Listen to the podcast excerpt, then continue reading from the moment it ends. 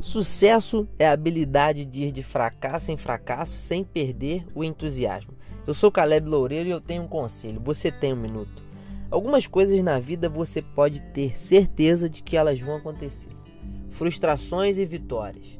São esses dois extremos que provavelmente nós viveremos um dia na vida. Existem situações que a gente erra por orgulho, mas existem situações que a gente faz tudo certinho e simplesmente dá errado. Não tem explicação. E ainda existem as situações que a gente acha estar maravilhosamente bem, mas alguma coisa está faltando.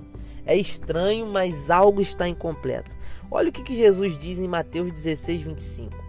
Mas quem perder a sua vida por minha causa, encontrará a verdadeira vida. Fica implícito aqui que existe a falsa vida. Olha o que ele diz também em Marcos 10, 43. Quem desejar tornar-se importante dentre vós, deverá ser servo. Olha que que loucura. Eu te pergunto, que sucesso é esse onde quem perde a vida é quem ganha? Onde quem se faz servo é o mais importante? A resposta é simples. Não é sobre ter sucesso, e sim sobre cumprir um propósito. Conselho de hoje: cuidado com o falso sucesso.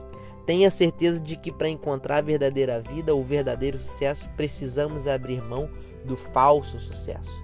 Somente Jesus pode dar um sentido para tudo na sua vida, seja no fracasso, seja na vitória. Deixe que Jesus mude a sua história para sempre. Que Deus te abençoe.